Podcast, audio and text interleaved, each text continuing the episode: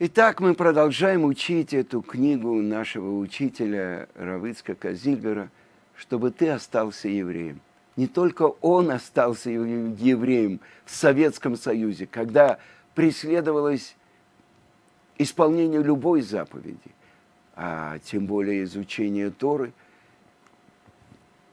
Сейчас Равыцкак рассказывает про еврейское кладбище в Ташкенте на еврейском кладбище стало не хватать места.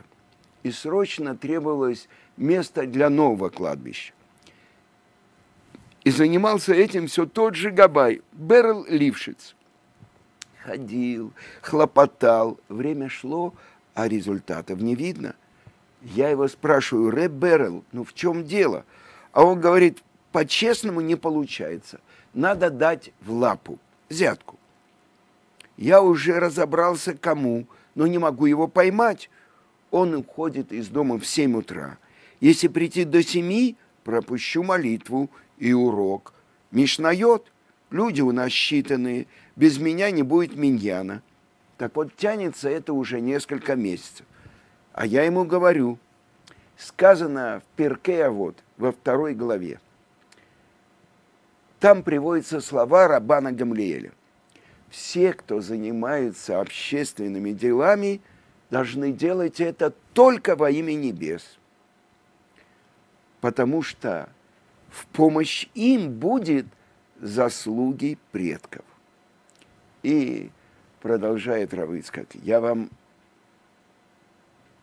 дам, говорит Творец, великое вознаграждение, как если бы вы совершили это сами. Что это значит? Человек, который занимается общественными делами, никаких корыстных целей у него не должно быть. Он не должен думать ни о деньгах, ни о почете. Во-вторых, если он добивается чего-то, то его успех не связан с его заслугами, а заслугами отцов, которыми обладает община – и Бог наградит его за его бескорыстие и труды, как если бы он достиг этого успеха собственными силами. А Рамбам объясняет это как двойной зачет.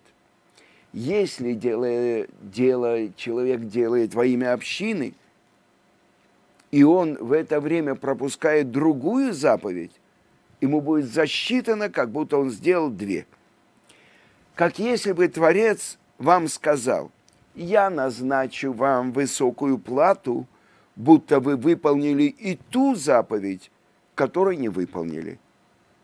Подожди, подожди, спросил меня Берл. Ты говоришь, что за хлопоты о кладбище, если я пропущу молитву, и за меня не будет миньяна, то Творец заплатит тебе и за кладбище, и за молитву в Миньяне, которую ты не прочитаешь. Так что пока не сделано это дело, ты имеешь полное право пропускать молитву в Миньяне. И на завтра он пропустил молитву и тут же получил место для нового еврейского кладбища. Продолжает Равыцкак и говорит, в молитве Шма Исраэль сказано, и повторяй эти слова, когда ты сидишь у себя в доме, и когда ты идешь по дороге, и когда ты ложишься, и когда встаешь. Вы заметили, что-то здесь лишнее. Не сказано, когда сидишь и когда идешь, а когда сидишь в своем доме – и когда идешь по своей дороге. Но ведь в Торе нет лишнего слова. Что же означают эти слова? И Талмуд в трактате Брахот говорит, что человек, который занят выполнением одной заповеди, и поэтому он не может исполнить другую, он освобожден от нее. Когда ты сидишь в доме или идешь по дороге по своим делам, ты обязан все бросить и посередине прямо прочитать шма. Но если ты, например, идешь, чтобы спасти еврея от ареста или добиться открытия миквы. И ты не сумеешь помолиться. Ты освобожден от молитвы. Мне много пришлось в жизни, продолжает Равыцкак, заниматься общественными делами. И этот вопрос меня всегда волновал. А сейчас он рассказывает про Хевра Кадиша, особенная группа людей, которая занимается похоронами. Однажды, когда умерла одна хорошая еврейская женщина, она исполняла при жизни многие заповеди. Один из ее родственников обратил внимание, что есть такой закон, что мертвеца нужно особенным образом омыть. Так вот, он обратил внимание, что ее обмывают не как положено. И я рассказывал про семью Кругляк. Так вот, Лиза Кругля, когда об этом узнала, она была очень недовольна. Она пришла к Гите и сказала, что они должны заняться обмыванием покойных женщин так как никому другому больше это делать было некому. И моя жена согласилась. Действительно, другого выхода не было. Был у меня в Ташкенте друг, продолжает Равицкак, Цви Алеви Затуловский, зубной врач, который вернулся и начал соблюдать заповеди. Бальчува – но ему было очень трудно соблюдать субботу, так как он э, должен был на работе быть и в субботу. И вот он устроился работать на еврейское кладбище. Однажды пришел к нему военный, полковник, с очень странной просьбой. Его отец умер во время Второй мировой войны. И полковник знал, что отец похоронен в Ташкенте, и знал место, где находится могила. Но вот, во сне приходит к нему отец и показывает на могилу, которая расположена на склоне. Там течет дождевая вода с двух других могил, которые находятся выше. А надгробие треснуло, могилу размывает – и надо ее починить. Этот сон повторяется у этого полковника дважды. Он отнесся к снам скептически. Но когда в третий раз он увидел тот же самый сон, он, он решил, будь что будет, пусть над ним смеются, но он поедет в Ташкент, а жил он в Ленинграде. И вот Затуловский, бывший зубной врач – отправился вместе с ним на старое, давно закрытое кладбище, которое действовало во время войны. Найти нужное место было очень трудно. Но когда они его нашли, то все оказалось точно так, как показали полковнику во сне. Могила отца внизу, над ней две другие, и с них течет вода, и земля расселась. И полковник сказал, все-таки что-то есть даже после смерти. А теперь э, Рав рассказывает про удивительного человека. Рав Ицкака Винера из Маргелана. И он говорит, что они познакомились удивительным образом. Вскоре после переезда в Ташкент у нас родилась дочка Хава. Жили мы в трудных условиях. Двое взрослых и трое детей в маленькой комнатушке, где не было ничего, кроме постелей. Даже одного стула у нас не было. Ни кухни, ни прихожей, туалет во дворе. Я работал у Окса. Помните, он рассказывал, что он э, у перетаскивал огромные тюки с э, э, бумагой, и все время этот еврей говорил, что он не может терпеть, чтобы он не работал в субботу, и каждый раз Равицкак должен был писать заявление об уходе. И вот Раву Ицкаку Винеру из Маргелана, это недалеко от Ташкента, тоже город, явился кто-то во сне и предупредил, тебе сейчас придет человек – отнесись очень серьезно к тому, что он скажет, и выполни все в точности. И вот во сне показался у него человек, о котором его предупреждали, и говорит, ты спишь спокойно, а в одном доме родилась дочь, и там ничего нет, даже стула, чтобы сесть матери ее покормить. Поскорее найди их и помоги и Раву показывают улицу тупик, а в конце тупика дверь, а за дверью комната. Ну, Раввинер счел сон знаком свыше. В Баргелане он знал всех бедных евреев. Там такой семьи не было. Он устроил себе командировку в другой городок, Кокант.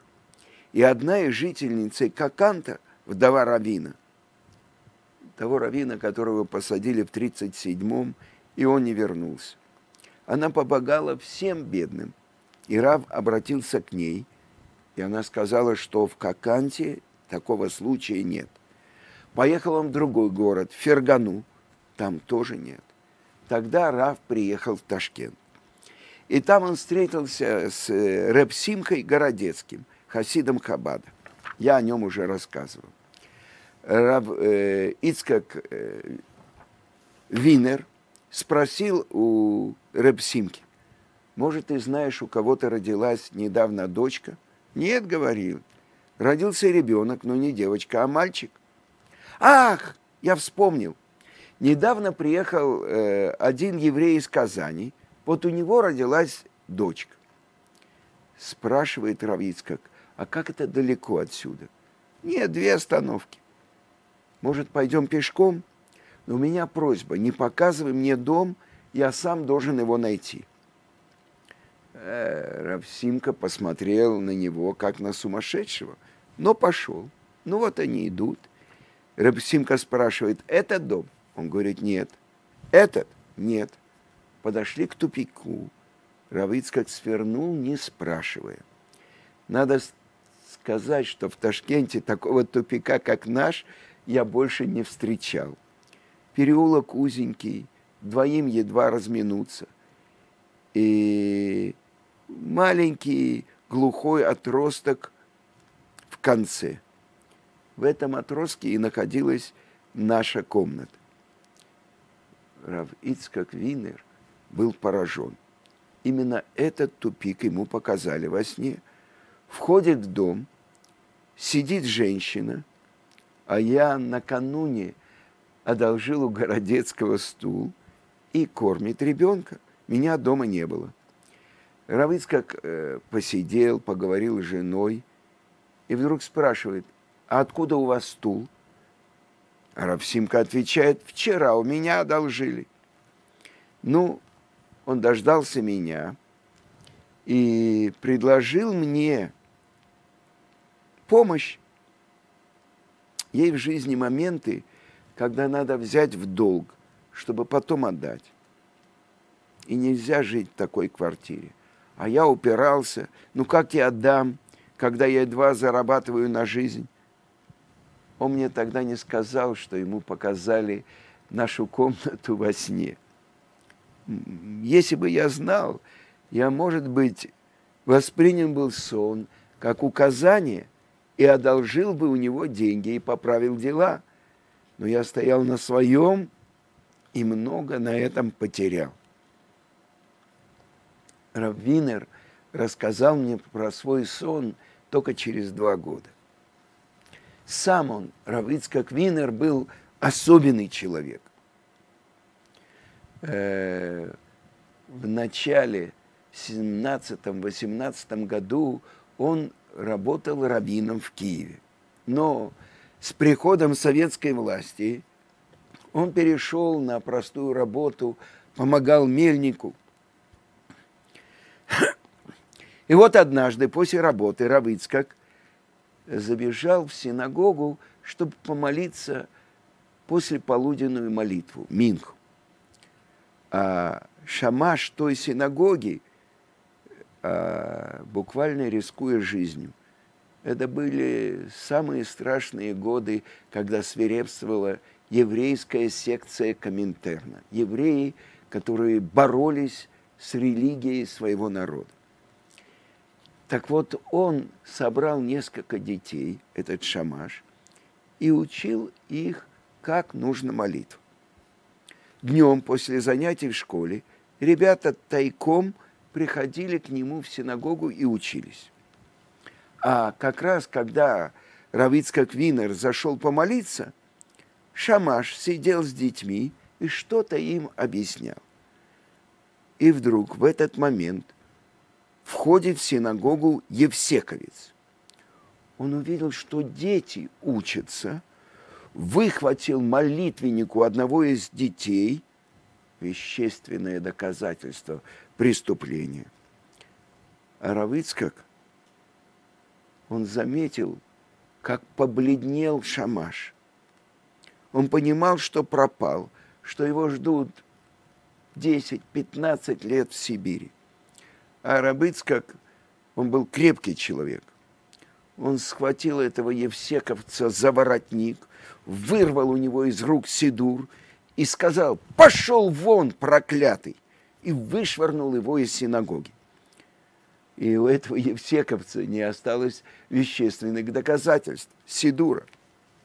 А потом, когда через несколько лет Равыцкака посадили, они ему припомнили применение силы против человека, защищавшего советские государственные законы. И вот Равицкак в лагерях, в советских лагерях провел 16 лет и 3 месяца. Вы спросите, за что его посадили? Отвечу, ни за что. Но в Советском Союзе не было вопроса – почему ты сидел? Скорее вопрос, почему ты не сидел? Водят, бывало, нового человека в камеру. Ну, сокамерники его спрашивают, за что? Он говорит, ни за что. Э, нет. Сколько лет ты получил? 15. Врешь. Ни за что положено только 10. 10 лет – это минимальный срок по статье «Контрреволюционная агитация» КРА, которую можно приписать любому человеку. Очень известная всем была аббревиатура в Советском Союзе – КРА. Так вот, Равицкак Винер чудом остался жив. И в заключение с ним случилось много чудес – необычно. Один раз его отправили в такое далекое место на севере, где даже птиц не было. Люди там умирали молодые, буквально с трудом доживали до 40 лет. Вся их жизнь держалась на том, что они втыкали нож в живого оленя и пили кровь, чтобы спастись от цинги. Но по еврейскому закону это запрещено. Равицкак этого не делал ведь нам запрещена кровь животных. И вскоре он почувствовал себя очень плохо. Лежал буквально без сил, в апатии и готовился к смерти. Уже ничто его не интересовало. И вдруг во сне к нему приходит его отец, Авраам Илшуа, и обращается к нему. Ицхак, ты в такой беде, почему ты не молишься? почему ты не обращаешься к Богу? А он говорит, папа, нету сил. Ну ты хотя бы прочти Шмонаисры, главную молитву. Папа, ну не могу. А если я с тобой буду читать, ты будешь, сможешь повторять за мной? Наверное, да. И вот он лежит, и отец во сне начинает с ней молитву Главная молитва – это когда стоя еврей шепотом молится. Начинается она так. Творец, открой мои губы. Ашем сватай ты втах. И Равицкак повторяет за отцом каждое слово. И вот они дошли до молитвы взгляни на наши страдания и заступись за нас, и выручи нас поскорее ради Твоего имени, потому что Ты могучий Избавитель, благословен Ты Бог, Избавитель Израиля. И в этот момент его будет на выход с вещами. Его перевели в другой лагерь, где можно было выжить. И в лагере Винер не брился, так и остался с бородкой. Хотя местный парикмахер хотел его побрить, но не позволил. А бритье и стрижка производились в бане, куда сгоняли всех заключенных. И вот парикмахеру помогала в работе одна еврейка-негодяйка – Евсековца. И она говорит, давай брей его. Это про Рава Ицкака Винера. А Рав Ицкак говорит, нет. Эй, ты, еврейский поп! Начинает она ругать Рава. На воле людей в обман обводил, и тут обманываешь, не выйдет. И по ее приказу лагерное начальство – швырнула его на полчаса в камеру к уголовникам. Побрейте этого упрямца. И те голыми руками вырвали у него всю бороду. И тут же, спустя пару часов, по лагерю на носилках несут эту негодяйку. Она сломала ногу. А люди вокруг говорят, это ее Бог наказал – настоящее освящение имени Творца произошло. Кидуш Ашем. Эта негодяйка постеснялась вернуться в лагерь на свою работу и попросила, чтобы ее перевели в другой лагерь. Удивительные вещи, как Творец, сказано, испытывает своих праведников. И это я слышал от Равыцкака. Он говорил – что Творец испытывает только праведников, а злодеев он не испытывает. Такие испытания может выдержать только тот, кто крепко держится за Творца, тот, кто живет с Творцом. А 16 лет на архипелаге ГУЛАГ – это непростая работа. Выдержать такое могли немногие. Но тот, кто выдержал, это то, что Равыцкак говорил. Если бы ангелов спустили в Советский Союз и дали бы им пройти все те испытания, которые прошли евреи, а потом поставили бы рядом этих евреев, таких как Рав Ицкак Винер, и ангелов, то ангелы выглядели бы гораздо хуже.